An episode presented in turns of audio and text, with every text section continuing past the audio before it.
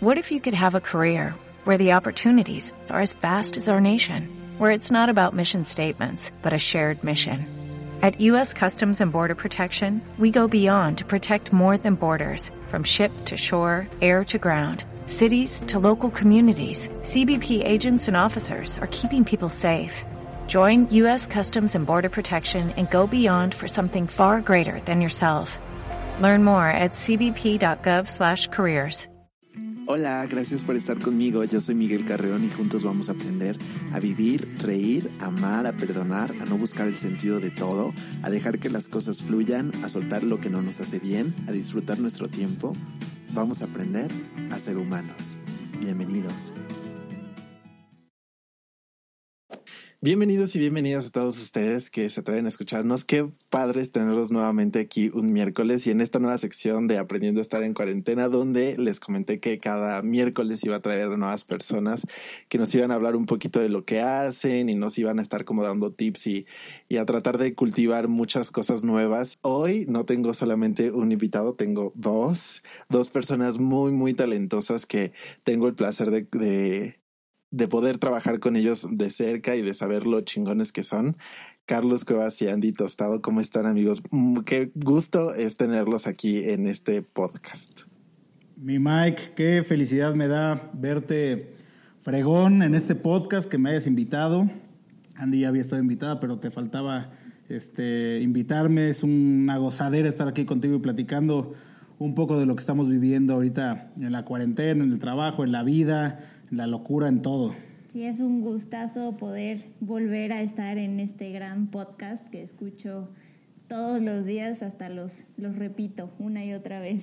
Qué bueno que están aquí, la verdad, me da muchísimo gusto. Y como lo había platicado antes, pues justamente eh, vamos a estar trayendo gente que, que me da muchísimo gusto y mucho orgullo saber eh, que les está yendo muy bien en su trabajo y que yo considero personas muy, muy creativas en, en muchos rubros. Y por ejemplo, Andy y Carlos son directores, productores, animadores, editores, eh, no sé, mil cosas. Y, y yo que he tenido la oportunidad de trabajar con ustedes de cerca, me doy cuenta que, que son increíblemente apasionados en su trabajo y es por eso que quise traerlos a, a este eh, capítulo donde vamos a hablar justamente de cómo trabajar el, o el arduo trabajo hace que, que tengas buenos resultados y que puedas llegar más allá de donde te propones.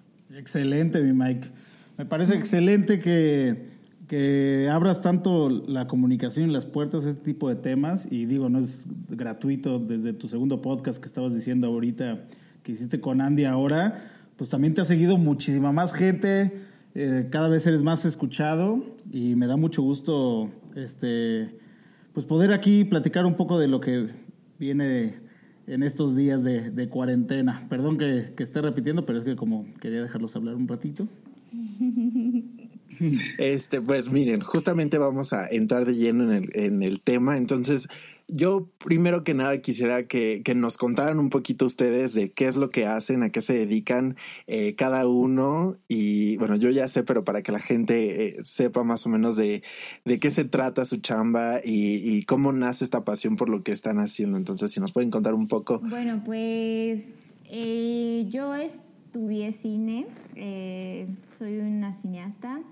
Eh, mi enfoque va más a dirección, pero también trabajo en producción y como también Mike bien dijo, eh, pues hago animaciones y edición, bueno, todo postproducción y así, ¿no? Me encanta saber un poco de todo.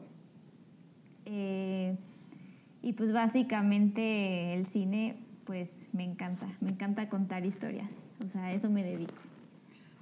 Sí, pues bueno, por mi parte es prácticamente lo mismo. Obviamente en esta plática van a encontrar muchas similitudes entre, entre Andy y yo. Eh, igual soy graduado de la escuela de cine, somos licenciados en cinematografía, todos nosotros.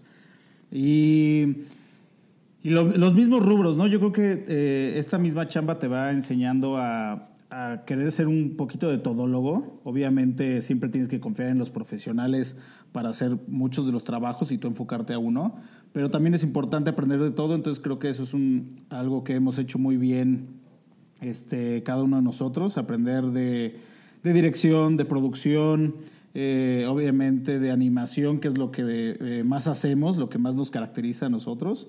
Y también, pues, ahorita un poco de sonido, ya, ya ves, siempre, siempre te tienes que estar moviendo en todos los rubros para saber que estás haciendo las cosas bien. Y viene mucho a, a, este trauma de ser workaholics o ser este, perfeccionistas y hacer este, eh, cada vez mejor como, como, como creativo, como persona. Te abres mucho la mente cuando conoces todos los rubros que, que tienen que ver con tu trabajo, ¿no? Sí, y creo que eso es lo, interesante de, poder eh, estudiar o de trabajar en un, en un en esta profesión del cine que, que puedes abrirte a muchos caminos y estar dentro de él. O sea, creo que eh, hay tantas ramas que puedes explorar y eso es lo, lo más padre, que, que, puedes saber de todo un poco y bueno, que aparte lo tienes que hacer en cierta manera como para poder, al menos para poder dirigir, tienes que saber un poquito de, de, de todo lo que está enfrente de ti y creo que eso es, eso es muy padre, ¿no? O sea, no sé si ustedes en algún momento han eh,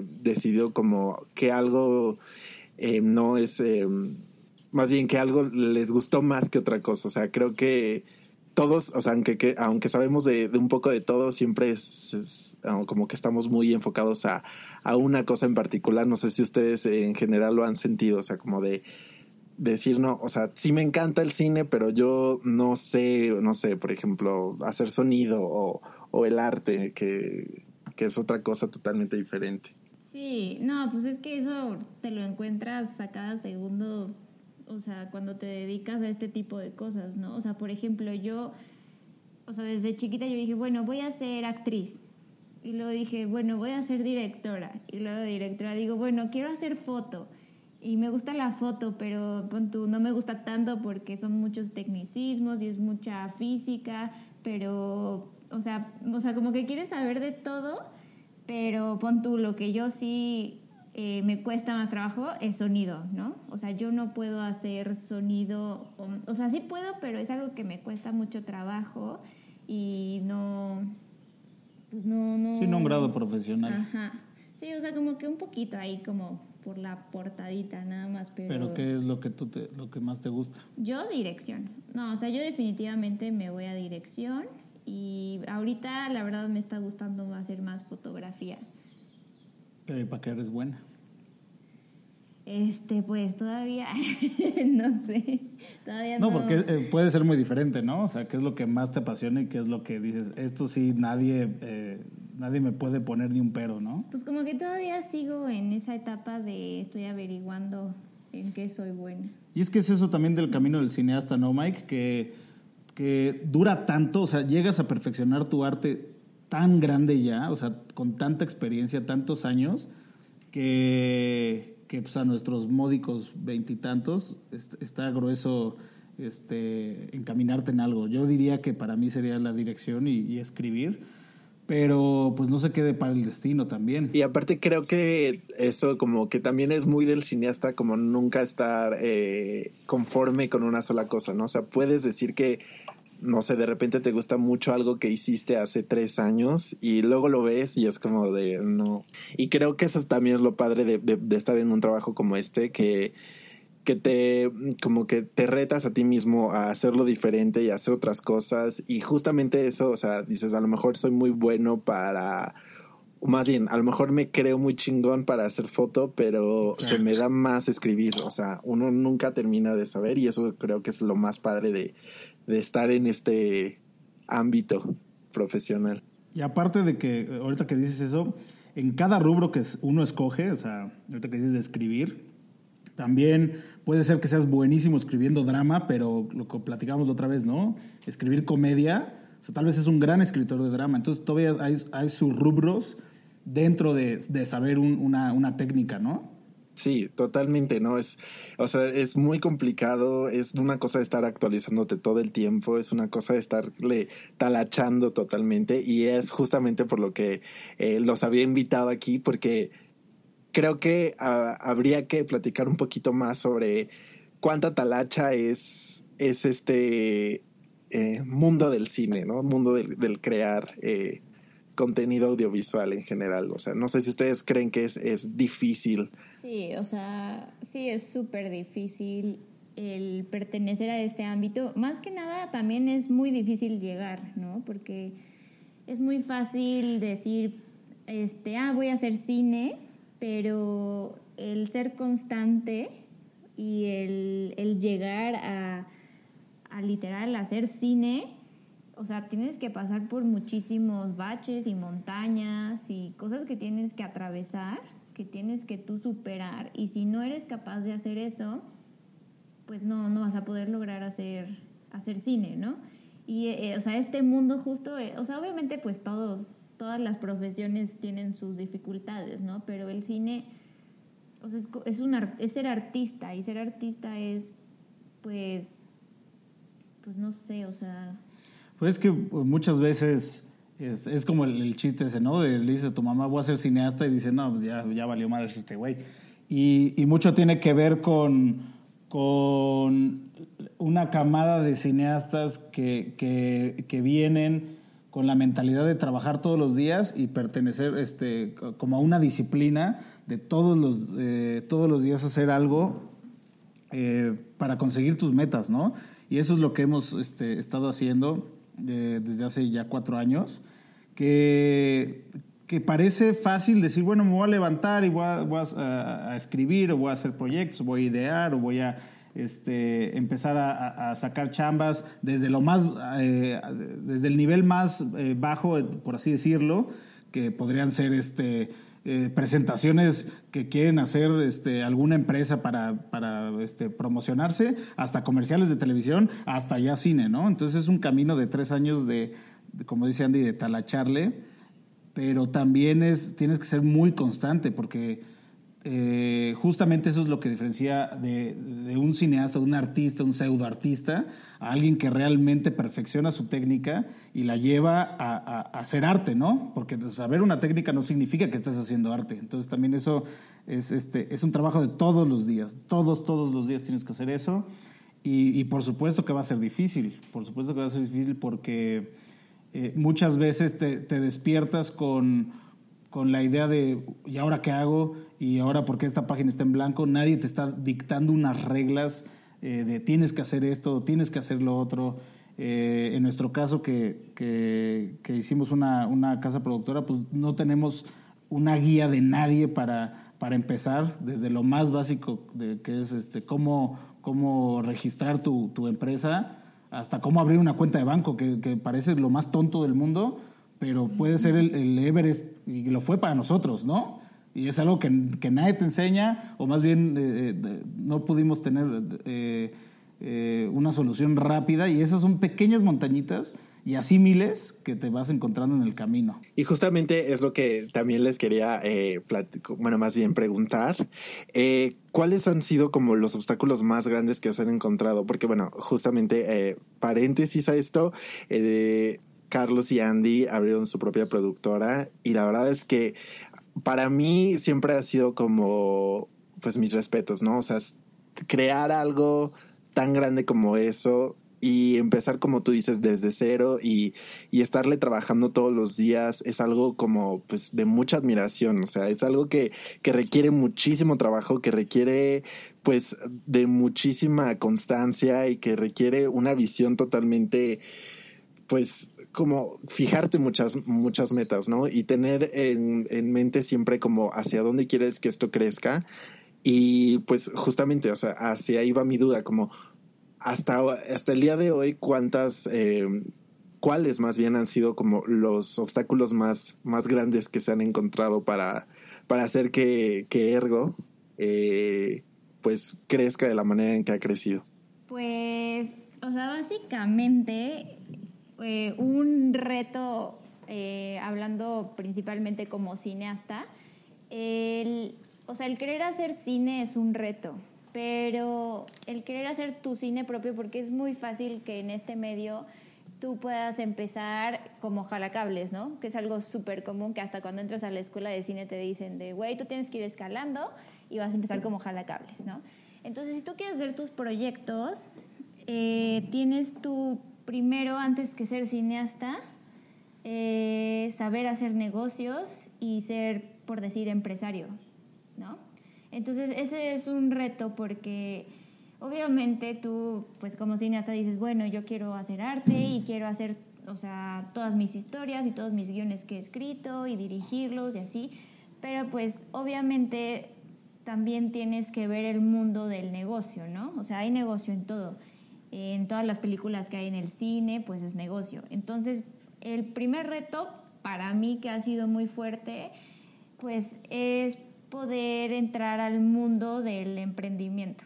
Y ya dentro de este mundo del emprendimiento vienen todas estas montañitas que comentaba Carlos, que fue el abrir la empresa, ¿no? Legalmente. Eh, o sea, nosotros no, sabíamos, no teníamos ni idea cómo se abría una empresa, qué necesitábamos. Eh, o sea, fuimos haciendo tantos papeleos que tuvimos que ir a los lugares y dar los papeles equivocados y nos regresaban una y otra vez y así nos tardamos meses, meses, meses para abrir una cuenta de banco, para poder darla de alta. Hay cosas que ahorita harías en dos días. Sí, que ahorita ya sabes, ¿no? O, o también uno de los retos es como cuando trabajas con empresas, eh, ellos te piden cierto papeleo, ¿no? Que obviamente tú o sea, eso no te lo enseñan en la escuela, tú desconoces este tipo de papeles, ¿no? Que es como, eh, dame tu estado de situación fiscal o no sé. Bueno, en la escuela de cine no te enseñan eso definitivamente, ¿no? No, no, no. sí, no, y esas cosas no las sabes. Y entonces, o sea, esos son unos obstáculos que hasta nosotros llegamos a no dormir y a buscar en internet de cómo bajar esto, cómo buscar esto, dónde, o sea, de que no sabíamos, no teníamos ni idea de cómo y era un estrés horrible, unas noches de estrés, o sea, no te imaginas, no. No, y aparte, eh, bueno, e, ese brinco grande, como dice Andy, de, pasar del el mundo de, del cine, de, ah, voy a salir, voy a hacer mis series de televisión o voy a hacer mis películas, a toparte con, con que primero lo que deja y después lo que ya saben qué, no sé qué tanto estoy permitido decir groserías en tu podcast. Ah, lo que sea, es abierto, es abierto, total. Primero lo que deja, después lo que apendeja. Entonces, eh, la publicidad obviamente es lo que, lo que deja, lo que hace que Ergo Films este, funcione.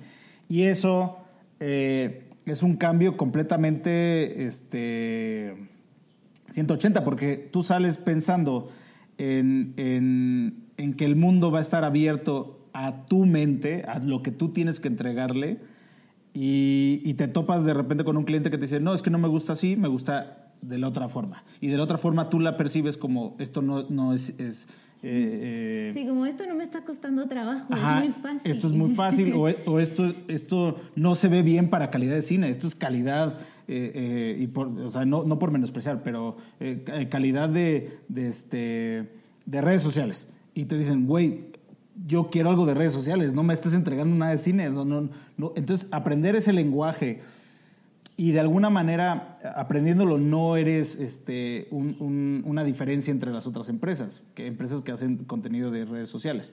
Lo que más nos costó trabajo es vincular lo que se hace en redes sociales, lo que se hace en cine y conjuntarlo en algo, o sea, en una nueva forma de, de presentar contenido que sea una mezcla entre los dos, porque si sí no puedes usar el lenguaje cinematográfico en las redes sociales o en la televisión, cada vez se pueden mezclar más y el claro ejemplo de esto son las justo las series de televisión que están saliendo en Netflix, en HBO, en Game of Thrones, esos ya tienen formato de cine, ya no es el clásico este sitcom o la, la, clásica este eh, presentación de tres cámaras eh, que se hacía antes, ¿no? Ahorita se le está echando una mano de, cine y mucha gente de la industria del cine se está moviendo a la tele. Y, el, gran obstáculo para nosotros fue eso, mover al cine a redes sociales, mover al cine a, publicidad. Eh, publicidad que haces en México también es muy diferente a la publicidad que se hace en, Estados Unidos a la que se hace en México. Y aparte, o sea, justamente como dices, creo que a veces eh, tú quieres dar más y, por las maneras de trabajar aquí que están muy extrañas, eh, te piden menos, ¿no? Y te piden a, acostumbrarte a una manera en la que tú no trabajas y creo que justamente es como dicen, o sea, tú sales eh, de la universidad, por ejemplo, pensando que, pues, que te vas a comer el mundo y que tú tienes como todas las armas y que vas a poder venir a transformar eh, todo lo que todo lo que sabes de cine o de cualquier eh, profesión que practiques y de pronto te encuentras con que eh, muchas veces te dicen que para poder hacer eso primero tienes que acoplarte a lo que a lo que ya está no y tener que trabajar de esa manera por mucho tiempo y a veces eh, no te gusta tener que seguir esas reglas y, y, trabajar de una manera que que crees que pudieras hacer mejor, ¿no? Y que, y que sientes que no le estás dando tu 100% a algo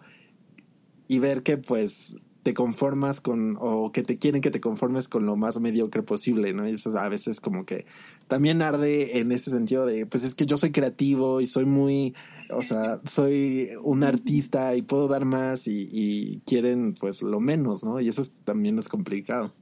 Sí, justamente. Y es que aparte, eh, cuando, cuando tú sales, obviamente dices, obviamente yo voy a ganar todo, eh, todas las cuentas porque yo soy cineasta. No me va a ganar un, eh, o sea, igual no es, no es peyorativo, sino es cuestión de lenguaje. No me va a ganar eh, un publicista que quiera hacer este, videos, no me va a ganar a mí que soy cineasta. Y te topas con que si entras a, a Honda, el güey que te está contratando es un publicista. Entonces va a tener su lenguaje y no va a querer el tuyo, ¿no? Entonces es el primer tope de dices, maldita sea, eh, ¿por qué tanto esfuerzo? ¿Por qué ta, ta, ta, ta, ta, ta?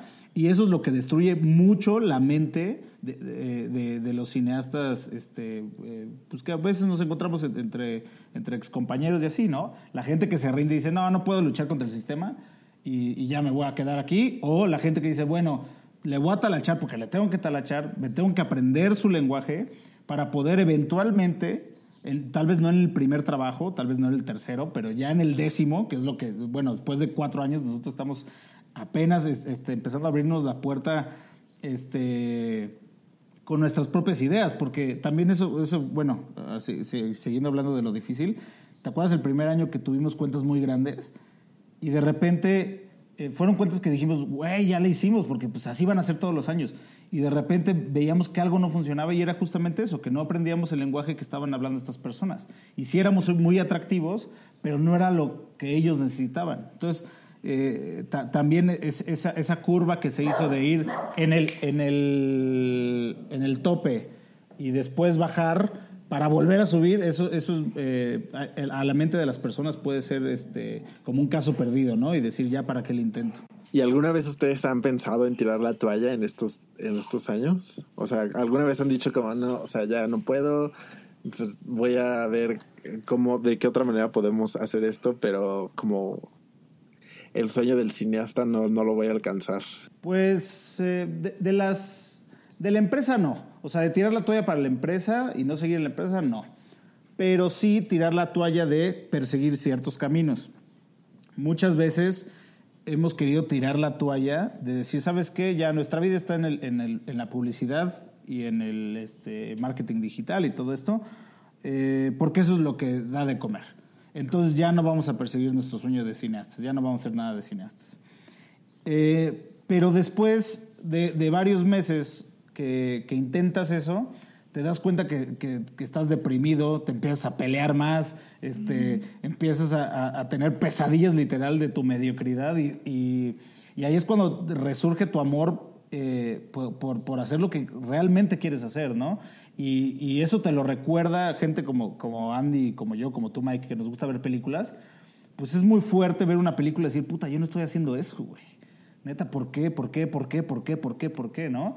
Y eso hace que que obviamente eh, quieras tirar la toalla, pero después te entra un rush de, de adrenalina, de, de, creatividad, de decir, no, ahorita voy a escribir todo un guion en dos noches. Y, y de alguna manera te impulsa eso lo suficiente como para no perder tu sueño. Y eso es algo muy bonito que, que, que, nos pasa a nosotros, que cada vez que alguien tira la toalla, ya sea Andy, ya sea yo, el otro está para, para, levantar, eh, para levantarnos mutuamente con ese mismo pretexto. Acuérdate por qué estamos aquí acuérdate por qué estamos aquí, acuérdate por qué estamos aquí. Y estamos aquí pues para, para, para hacer cine, que, este año estamos este, empezando a lograrlo. Entonces es algo, eh, es una anécdota de, pues no sé si de triunfo, pero por lo menos sí de, tenacidad.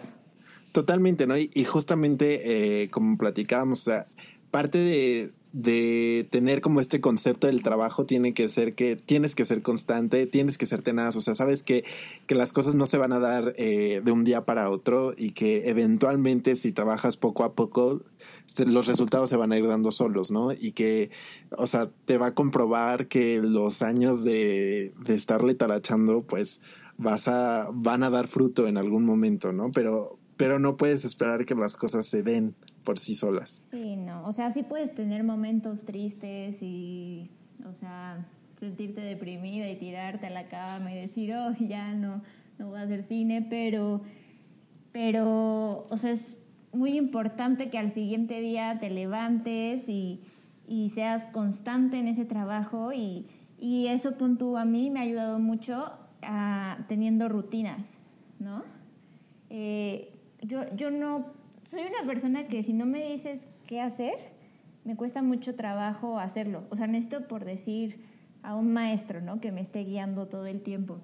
Y, y he tenido que aprender a irme creando ciertas rutinas y ciertos tiempos y, y, ponerme como metas para lograrlas y así poder ser constante, ¿no? Con este esfuerzo y con este trabajo para así poder llegar a donde pues yo me veo.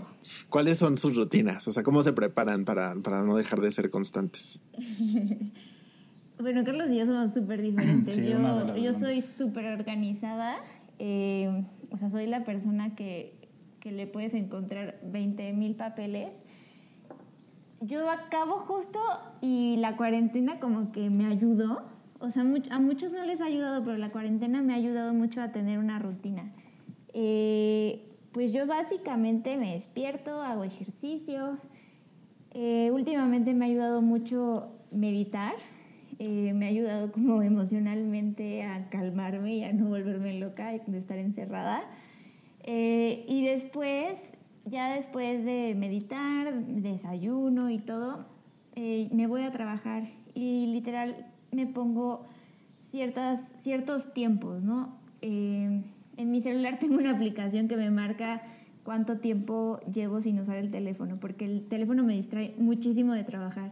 Entonces, cuando es hora de trabajar, prendo la, la aplicación esta y literal me pongo a trabajar unas tres horas seguidas, luego me tomo un descanso y otras tres horas y luego me voy a comer y luego otra vez regreso tantito. En total trabajo como unas ocho horas al día, pero pero no, no, no es muy cansado, ¿sabes? Porque estoy haciendo diferentes cosas durante el día. Entonces, pues básicamente esa es mi rutina.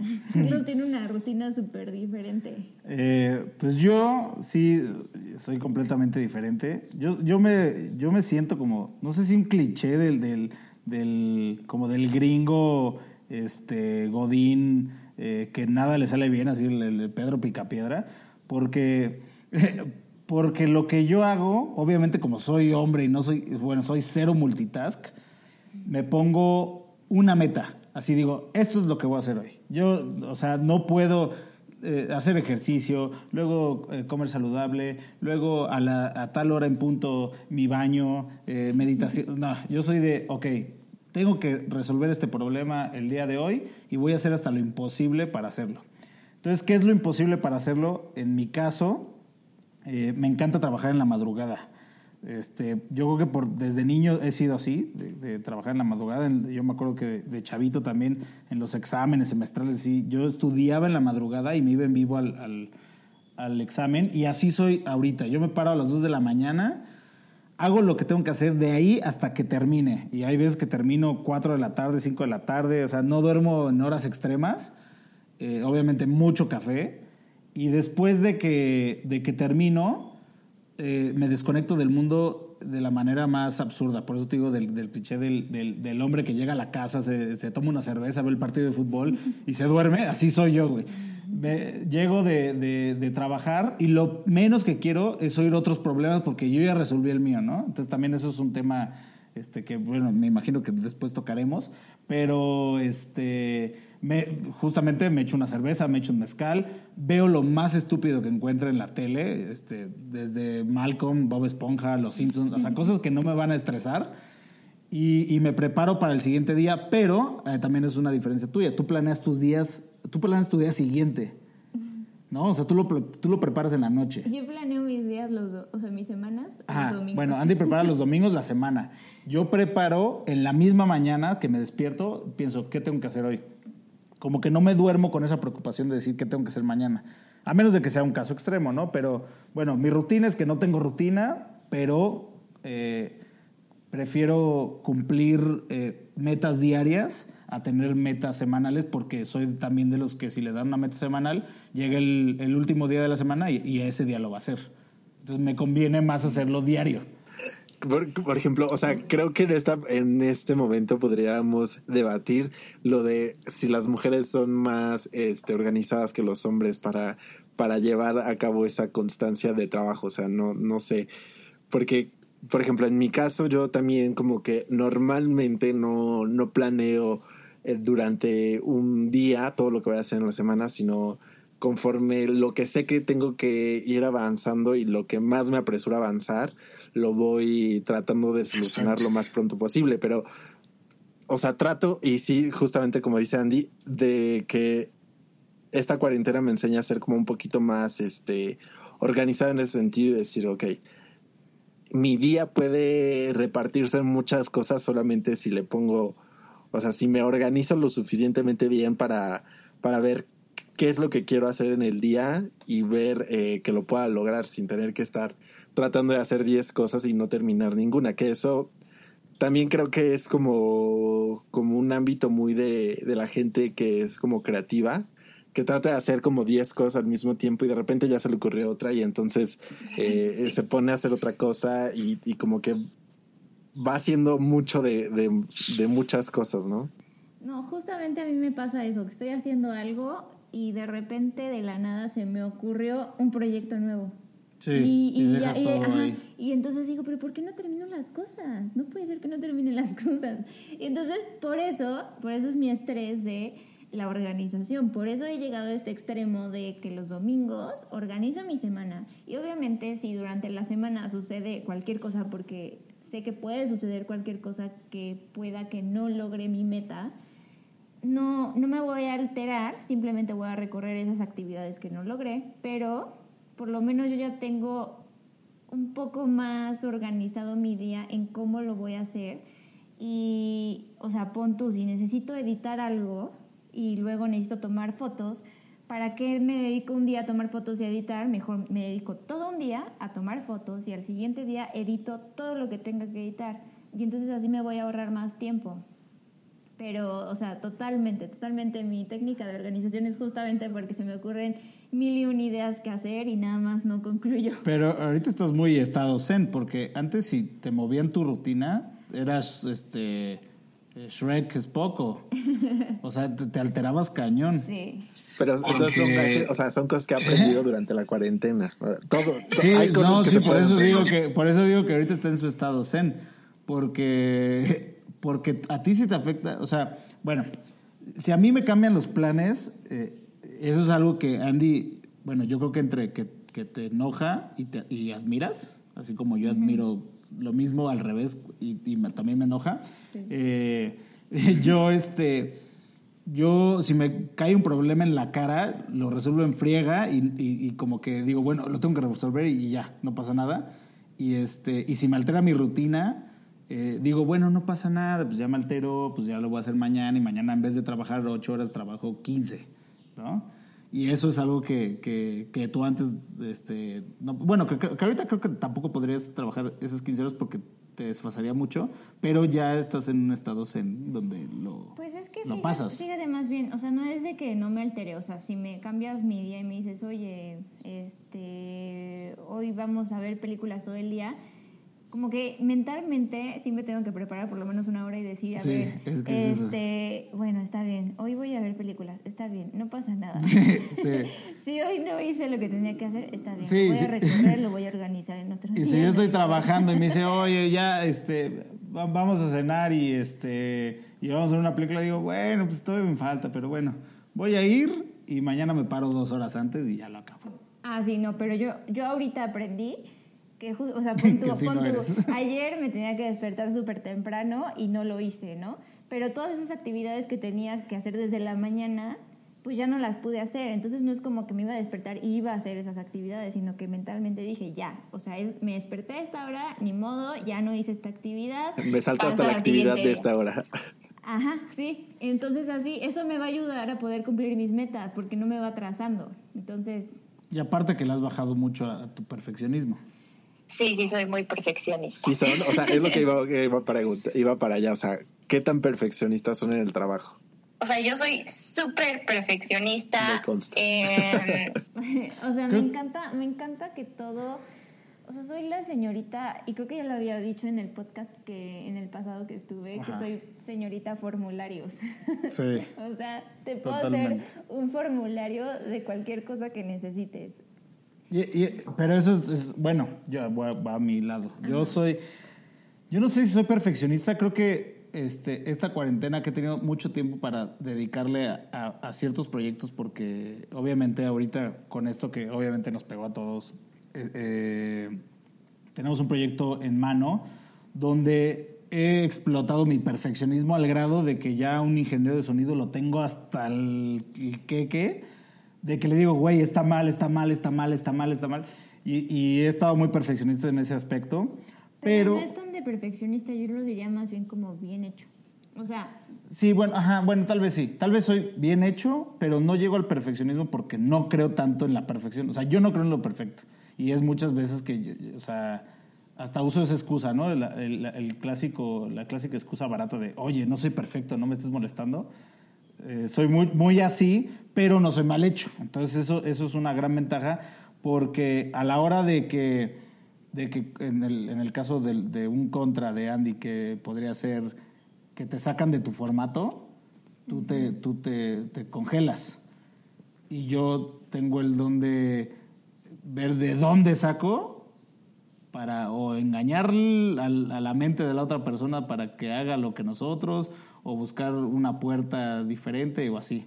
Y la contra de, de que yo sea así, pues es que obviamente eh, puede ser que no llegue tan preparado al, a, sí, o sea, por ejemplo, a las juntas, ¿no? a los escenarios. Ajá, si tenemos un rodaje, yo lo que hago, lo que haría normalmente es sacar este un formulario y decir, a ver, vamos a apuntar qué equipo se va, porque pues eso es obvio, ¿no? Se tiene que apuntar qué equipo sacas, qué equipo metes, que si llevamos todo lo necesario y Carlos no, Carlos no utiliza esa lista, por decirlo. Carlos agarra lo que se le viene a la mente. Y entonces lo que pasa es que luego en rodaje dice, ah, se me olvidó esto. Sí, sí, sí. Que me acaba de pasar aparte. Sí.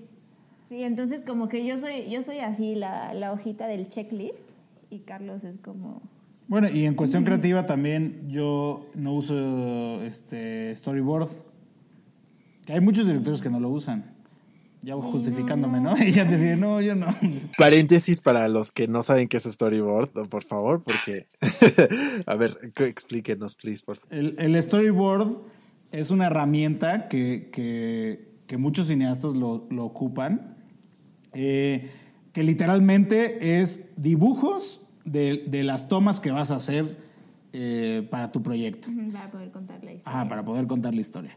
Pueden ser desde, desde bolitas y palitos, así de este tipo camina hacia acá, o hasta el storyboard más elaborado, eh, más profesional, a color, eh, con el mejor caricaturista de México, ¿no? Al final de cuentas, para lo que te sirve el storyboard es para saber qué plano sigue o qué, qué toma tienes que hacer, ¿no? Y muchas veces eh, los directores lo usan para expresar sus ideas a los diferentes departamentos que existen dentro de una producción. Entonces tú le dices al storyboardista como director, oye, quiero que sea un plano medio, quiero que esta persona vaya de aquí para acá y quiero que el tono de la, de la, de la escena sea lúgubre. Entonces ya, eh, el caricaturista dibuja un poco el plano, le enseña el de foto y le dice, mira, este es el tono lúgubre. Oye, mira, eh, cámara, este es el movimiento. Oye, actor, mira, esto es lo que tienes que hacer. Y entonces es una forma como de, de, enseñarle a tu producción qué es lo que se tiene que hacer. Eso lo usa mucho Andy. Eh, yo soy más de, tenerlo en la, en la mente y decirlo. Carlos es más de que se le ocurre al momento. También. Sí, sí, sí. Pero, o sea, Pero habrá Yo una creo que ando media entre en esos esto, dos. Habrá una, yo creo que hay que tener una media entre esos dos. O sea, porque, por Para mí ejemplo. mi media... Ah, no, no, no, vas, vas, vas. Eh, mi, mi media es el, es el shooting script, que lo explico. El shooting script es lo mismo eh, que el storyboard, pero en vez de que sea dibujo, es técnico. Entonces, eh, literalmente son tecnicismos. Eh, plano, medio, dolly in. El dolly, bueno, no me voy a poner a explicar Bueno, todo, pero, sí, pero pero, son sea- tecnicismos, ¿no? Vamos a hacer un técnico. Vamos el siguiente podcast hacemos un diccionario de todo de todo Sí, esto sí. para que para que sepan porque está también, o sea, creo que eso también es interesante, ¿no? Como poder explicarle a la gente todo lo que conlleva eh, hacer un, un- siquiera un video de un minuto bien hecho, bien producido, muy al Sí, estilo claro. cine. O sea, no nada más es eh, el concepto que tienen todos en su mente de eh, pongo mi cámara y me pongo a grabar. O sea, realmente Sí. conlleva muchísima preparación, muchísimo tiempo. O sea, deberíamos hacer uno así. Una, una vez que termine Sí. eh, la cuarentena, hay que hacer como una mesa redonda de explicar más o menos El qué hay. almanaque. Sí, me parece. Sí, bueno, pero el chiste es que eh, yo soy más de tenerlo en la mente y ser técnico y Andy es más de tenerlo en, en dibujo y creativo en, en ese sentido, ¿no? O sea, de, de explicar perfectamente tu idea. Porque aparte si no lo hacen, o sea, tú eres más de no pedir opiniones y yo soy más de pedir opiniones. Sí. Yo soy más dictadora. Ajá, eres más dictadora. Yo soy de, no, a ver, ¿tú qué sientes? Porque mira, fíjate que esta es la idea. ¿Tú qué sientes? Y ya si me dice algo que me sirve, pues ya lo uso. Y creo que, o sea, creo que está chido porque al final de cuentas, como que, o sea, existe una balanza entre los dos, o sea, existe como eh, esa contraparte que ayuda al otro, porque si los dos fueran iguales también sería un caos manejar una empresa Sí. con dos personas que piensan exactamente igual y que van a manejarlo de la misma manera. O sea, creo que creo que eso está está padre y por ejemplo como yo siempre le digo a Andy o sea creo que me me, me puedo como relacionar un poco con ella en el sentido de, de ser perfeccionista en lo que en lo que haces porque de pronto sientes o no sé si si les pasa pero de pronto sientes que si no eres como si no es si no te ves como lo suficientemente seguro de lo que estás haciendo eh, entonces como que no le puedes dar a tu equipo esa seguridad de que no se te va a ir ni siquiera en más mínimo detalle, ¿no? O sea, siento que a veces Sí. eh, si, si te ven que como que de repente, ay, eh, no sé, algo acaba de suceder y entonces voy a cambiar todo, siento que a veces como que sacas de, a la gente de pedo y como que tratas de, de mantenerte como en, no, o sea, se hace así, se hace así, se hace así. Entonces, ah, creo que también puede ser un contra en, Claro. en, Sí. en ser así, porque a veces como que, pues, no puedes ser tan dictador en este, en este, en este mundo, ¿no? En el, en el mundo del cine, como que a veces sí necesitas una segunda opinión. Obviamente que dep- depende, ¿no? O sea, si ya estás pidiendo la, la décima opinión, pues ya es como de, güey, pues Sí, ya se ve que estás bien blando, güey. Ajá, pues ya todo el mundo se metió, o sea. ¿Cuál es, Sí. cuál sería No, el- aparte, Ajá. pero sí, vas, vas, vas, bye. No, no, no, tú dilo, dilo, dilo, sácalo. No, no, no, o sea, ese es mi psicólogo.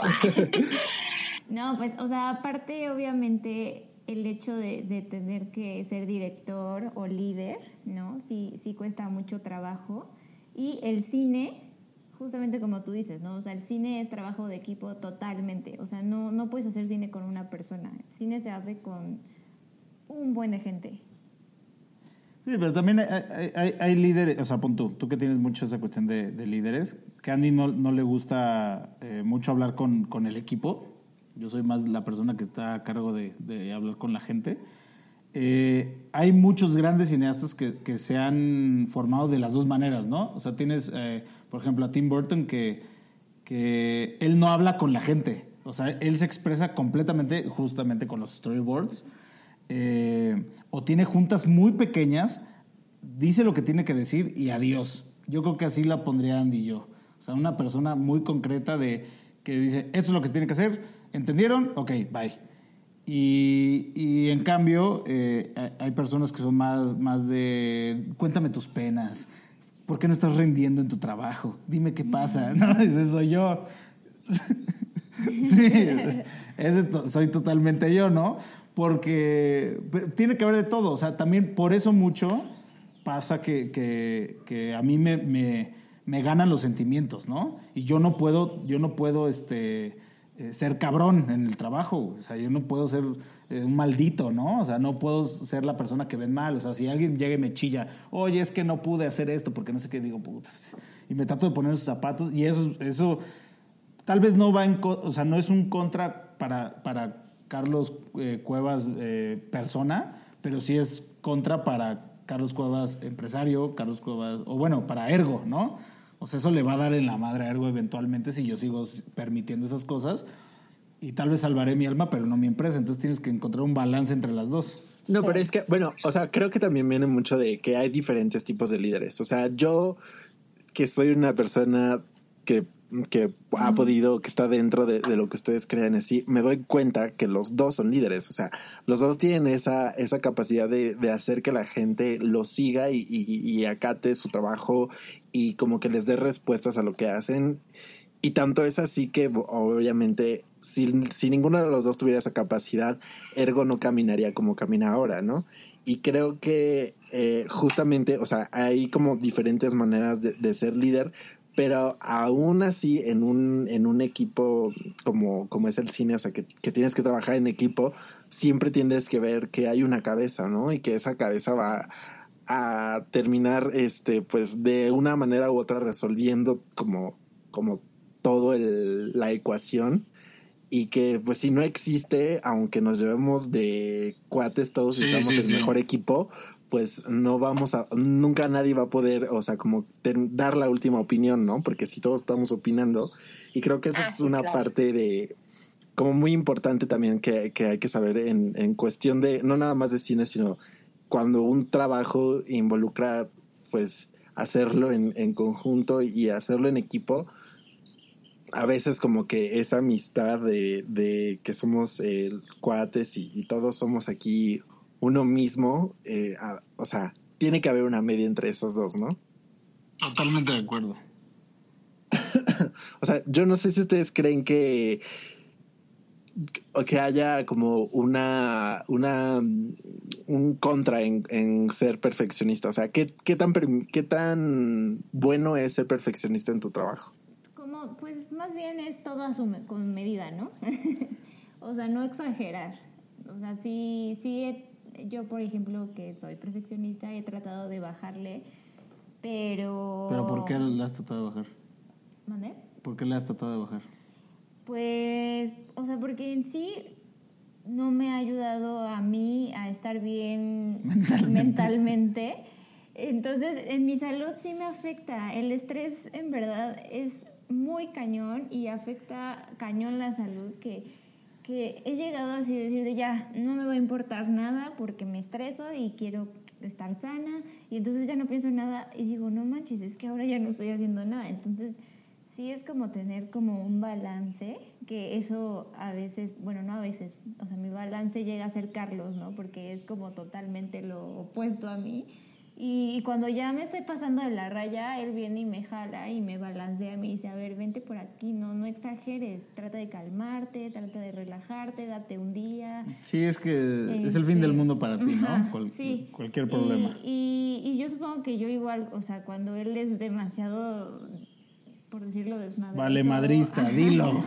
Desmadroso, yo, o sea, yo también llego con él y le digo así de, no, amor, a ver, o sea, tienes que tener un poquito... ¿Amor? Sí.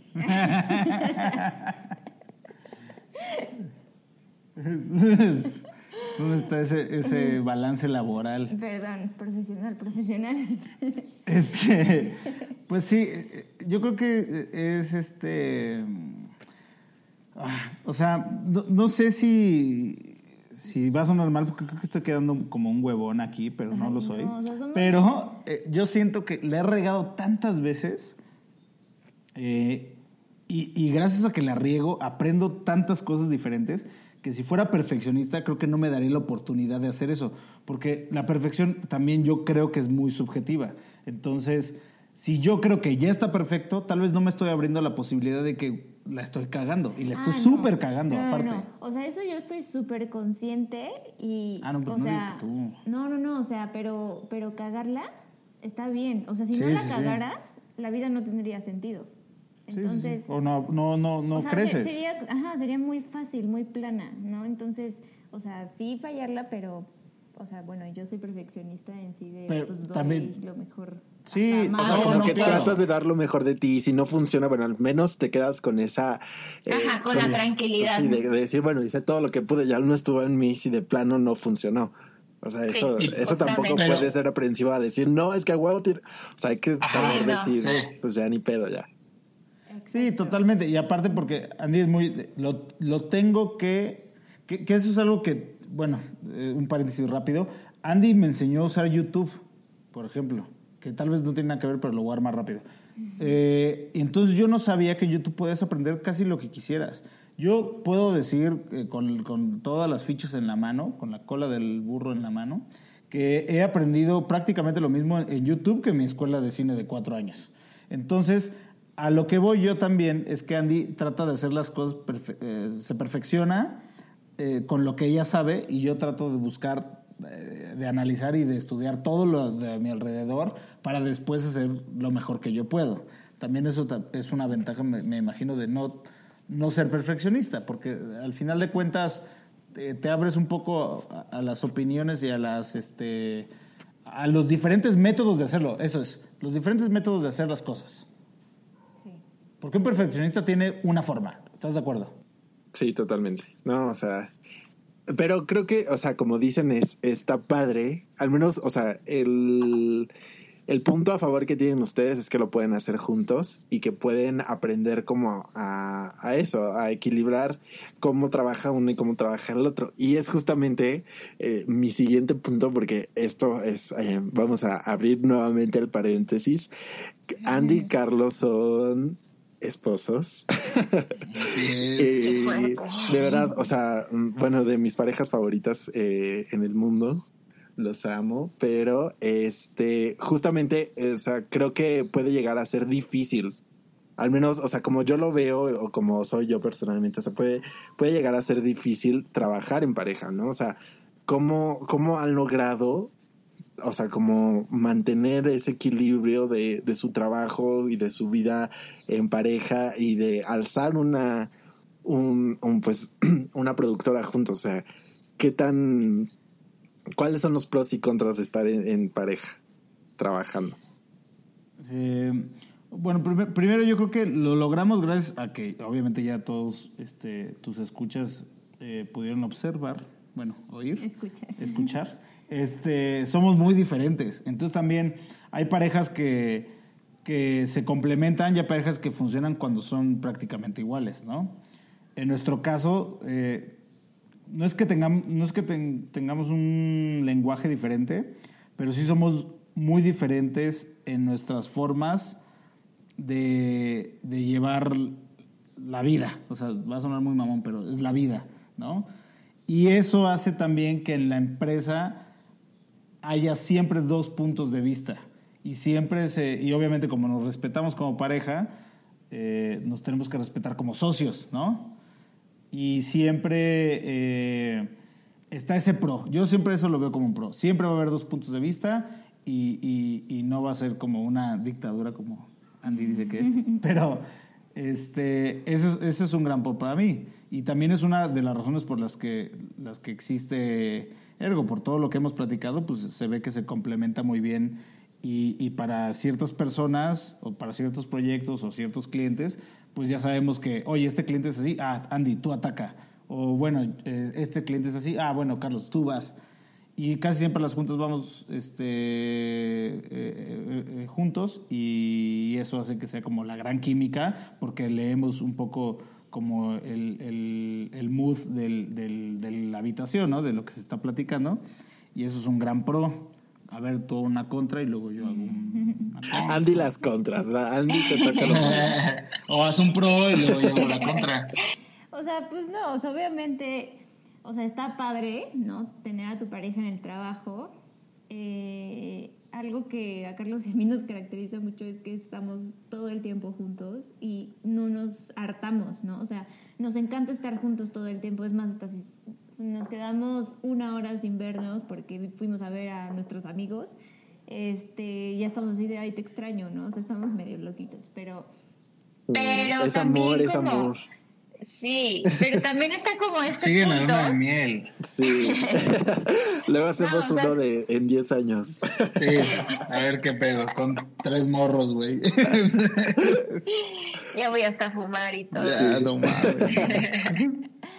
No, pero obviamente también, pues es muy difícil poder separar como la relación del trabajo, ¿no? Entonces pasa que si tú tuviste una discusión este, personal, es, es muy difícil poder separarlo, ¿no? Y no llevarlo al trabajo y, y decir como, ay, es que ¿por qué lo tengo que ver, no? ¿Por qué lo- o sea, quisiera... Sí, está cabrón. O sea, quisiera tener mi espacio, pero pues lo tengo que ver, ni modo, ¿no? Entonces es muy difícil poder separar esos esos aspectos, ¿no? De, de trabajo y de y familiar, pero, pero pues obviamente, como ya comentamos, entre error se aprende y vamos, Sí, es, vamos corrigiendo.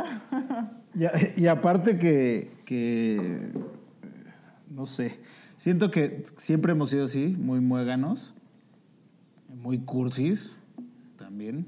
Este, entonces, eh, ayuda mucho en el trabajo eh, saber que, que te respalda alguien, o sea, como socio. Como socio eh, estás asociado con alguien que daría todo por ti. Eso es muy difícil de tener en, en un mundo laboral, ahorita también tan, tan maldito, porque, porque la industria es cabrona, o sea, eh, y llena de traiciones y así. Y, y como Andrea y yo empezamos, uno, o sea, desde el matrimonio, bueno, desde novios y en el matrimonio ya, que es algo muy sonado ahorita, ¿no? De los bienes mancomunados. Y, o sea, me pregunta, oye, ¿y cómo lo vamos a hacer? Le dije, güey, pues, ¿qué le piensas? Yo no tengo nada, tú no tienes nada. No tenemos nada, güey. O sea, lo único que tenemos es la empresa. Entonces, y, y aún así, como es la empresa, tú como mi esposa o yo como tu esposo no te la puedo quitar. Entonces, tener esa, esa confianza y esa este, seguridad de saber que no, que no tienes nada que perder y tienes todo que ganar, tanto en el matrimonio como en, como en la empresa, eh, es un te impulsa, te impulsa siempre a, a buscar lo mejor, porque aparte todo es por dos, ¿no? Si no le echas ganas a la empresa, no llevas pan a la casa y oh sorpresa, tu casa es tu socia, ¿no? Entonces es- no hay de otra, güey. ya O- no comió nadie. Ajá. O, o, o yo, este, si no lavo los platos eh, hoy, eh, pues no, no nada me estoy haciendo güey. Güey, en, en, en la casa, sino que eso claramente va a hacer enojar a mi esposa y, y va- voy a tener pedos en, en la oficina. Dando un ejemplo, ¿no? Es, porque a mí No está diciendo que pasó ayer. No estoy diciendo que pasó hora. No, no, no. Pero es eso, o sea, siempre buscas los beneficios porque si la cagas va a ser doble madriza y si, y si lo haces bien va a ser doble recompensa. Sí, o sea, sí es un reto, pero está padre. O sea, Sí, no, bueno, Lo- es que hay doble recompensa, es la verdad. ¿Lo recomendarían? O sea, para la gente que está pensando abrir o a empezar un nuevo negocio con su pareja, ¿recomendarían hacerlo? Pues es que ya sería experimentar en cabeza ajena. Según yo no es para todos. Sí, o sea, es que tendría que ser como en alguien que se pueda aguantar todo el día. O sea, Sí. como nosotros, de, de que, o, o sea, literal, de que estás tantito separado y ya te hartaste de no estar con tu pareja. O sea, yo creo que tendrías que ser más así. Digo, no sé, obviamente existen más parejas que tienen sus negocios y, y funcionan, ¿no? O sea, yo, yo podría dar ese tip, pero pues viviendo lo mío. O, o también, también si tu pareja es muy parecida a ti, seguramente te estás aventando al desfiladero este en picada, ¿no? Porque, porque hay parejas que eh, existen siendo eh, iguales, ¿no? Y, y lo logran y lo logran muy bien. Y hay socios de empresas que logran eh, llevar una, una empresa sana y una empresa exitosa siendo iguales, tienen la misma mentalidad y lo llevan muy bien. Pero creo que tiene que ser una combinación de, de contraste para que puedan funcionar las dos, ¿no? Bueno, yo lo veo así. Sí, o sea, habría que ver cómo es la relación con esta persona para poder aventarte a hacer un negocio, ¿no? Bueno, a ver, ya para terminar, ¿cuáles son sus recomendaciones para esta cuarentena? O sea, películas, libros, canciones, eh, cosas que hacer, etcétera. Algo que se les ocurra, sus cinco recomendaciones para que alguien haga esta o escuche o etcétera esta cuarentena, ¿cuáles serían? ¿Voy yo? Sí, basta. Eh, yo, primero que nada, es este. Soy, soy mucho de mente, aunque yo no medite eso, soy mucho de, de mentalizarme bien. Y creo que se vio mucho en este podcast. Creo que nunca hablamos mal de lo que le estamos pasando en la cuarentena de los, de los contras. Creo que lo principal es siempre ver el lado positivo. Suena muy cliché, muy mamón, lo que quieran. Pero creo que sí es importante por lo menos ver el lado positivo de lo que sí puedes hacer, de lo que, de lo que puedes lograr gracias a esta época. Eh, mis recomendaciones, primero en películas, ahí, estamos un poco conflictos tú y yo, ¿no? Porque voy a hacer un paréntesis súper rápido.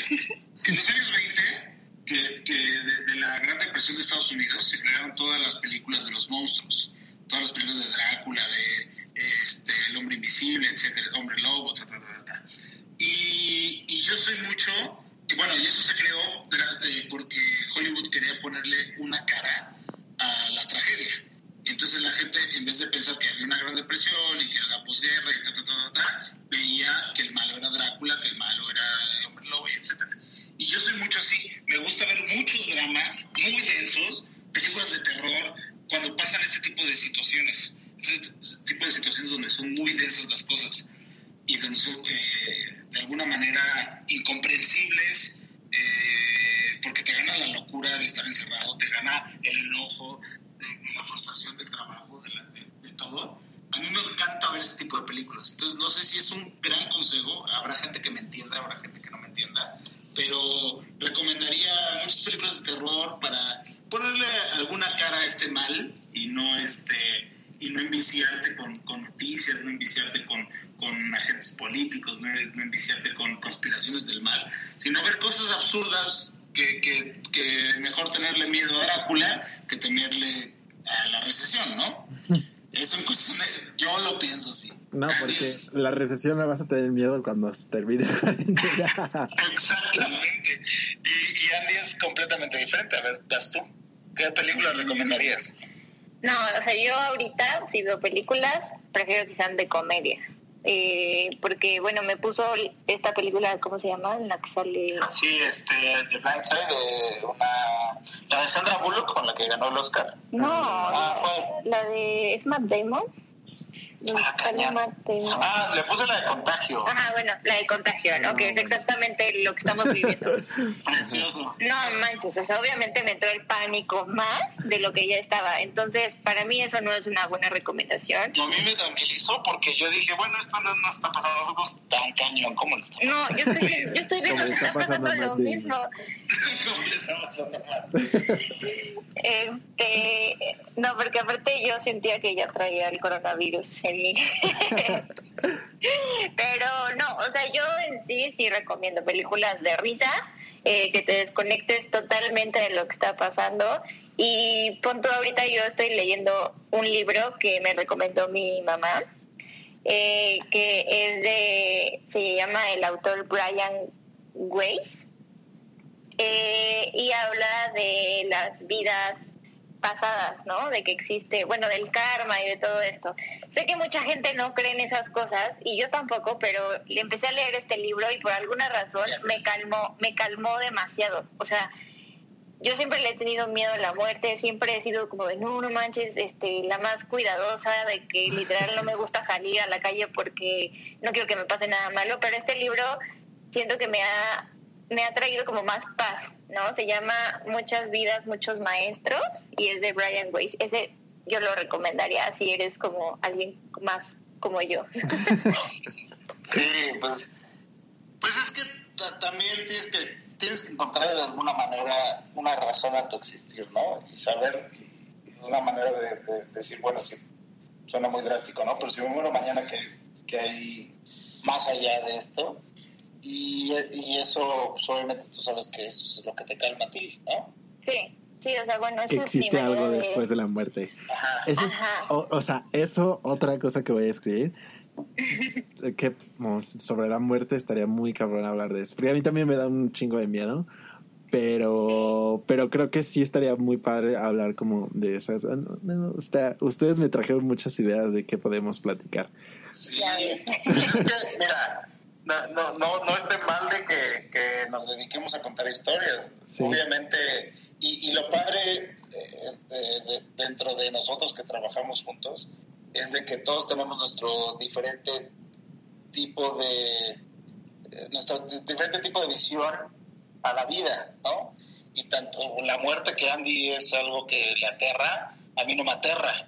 Eh, Andy que le, le aterra Mm, no sé, no llegar a sus metas, a mí no me aterra, o a mí me aterra eh, demasiado, eh, no sé qué me aterra. no le da miedo. no, sí, claro que me da miedo todo, pero no sé existencialmente qué me aterra, no, no podría decir algo, ¿verdad? Pues que se me venga a la mente, no. Tal vez, tal vez, tal vez un gran mediocre no fracasado, porque, porque sé que tal vez no podría ser eso, pero un gran medio, o sea, llegar a un momento en que me conforme, eso puede ser algo, algo que me aterre. Pero bueno, el chiste es que, que sí, pues esta cuarentena es importante mantenerte eh, siempre al pedo, ¿no? O sea, saber que esto pasa por alguna razón, sacarle el mejor provecho, ya sea como leer un libro como, como Andy, eh, que dé este, un poco de sentido a lo que está pasando o seguir mi mal consejo seguramente de ver películas de, terror, monstruos, todo, para, para atañarlo, escapar de tu realidad, es decir, esto no está pasando, lo que está pasando realmente es que Drácula está atacando el pueblo. Eh, y, y por lo menos lo que sí Quiere decir que es un gran consejo es no aprender cosas que no tengan que ver con tu rubro. Al final de cuentas, si estás feliz con tu rubro, tienes que aprender algo que vaya con tu rubro. Si no estás feliz con tu rubro... Pero también yo creo que está padre aprender, aunque no sea algo de tu rubro, o sea, por tu... No sé, hay mucha gente, hay mucha gente que aprende a cocinar en estas épocas, nunca había cocinado, ¿no? Entonces... Bueno, pero eso es ya un bien personal. Bueno, por eso. Ese es un tip para ti, que digas que aprende a cocinar, Carlos, para que... no manches, yo cocino, todos los días yo cocino.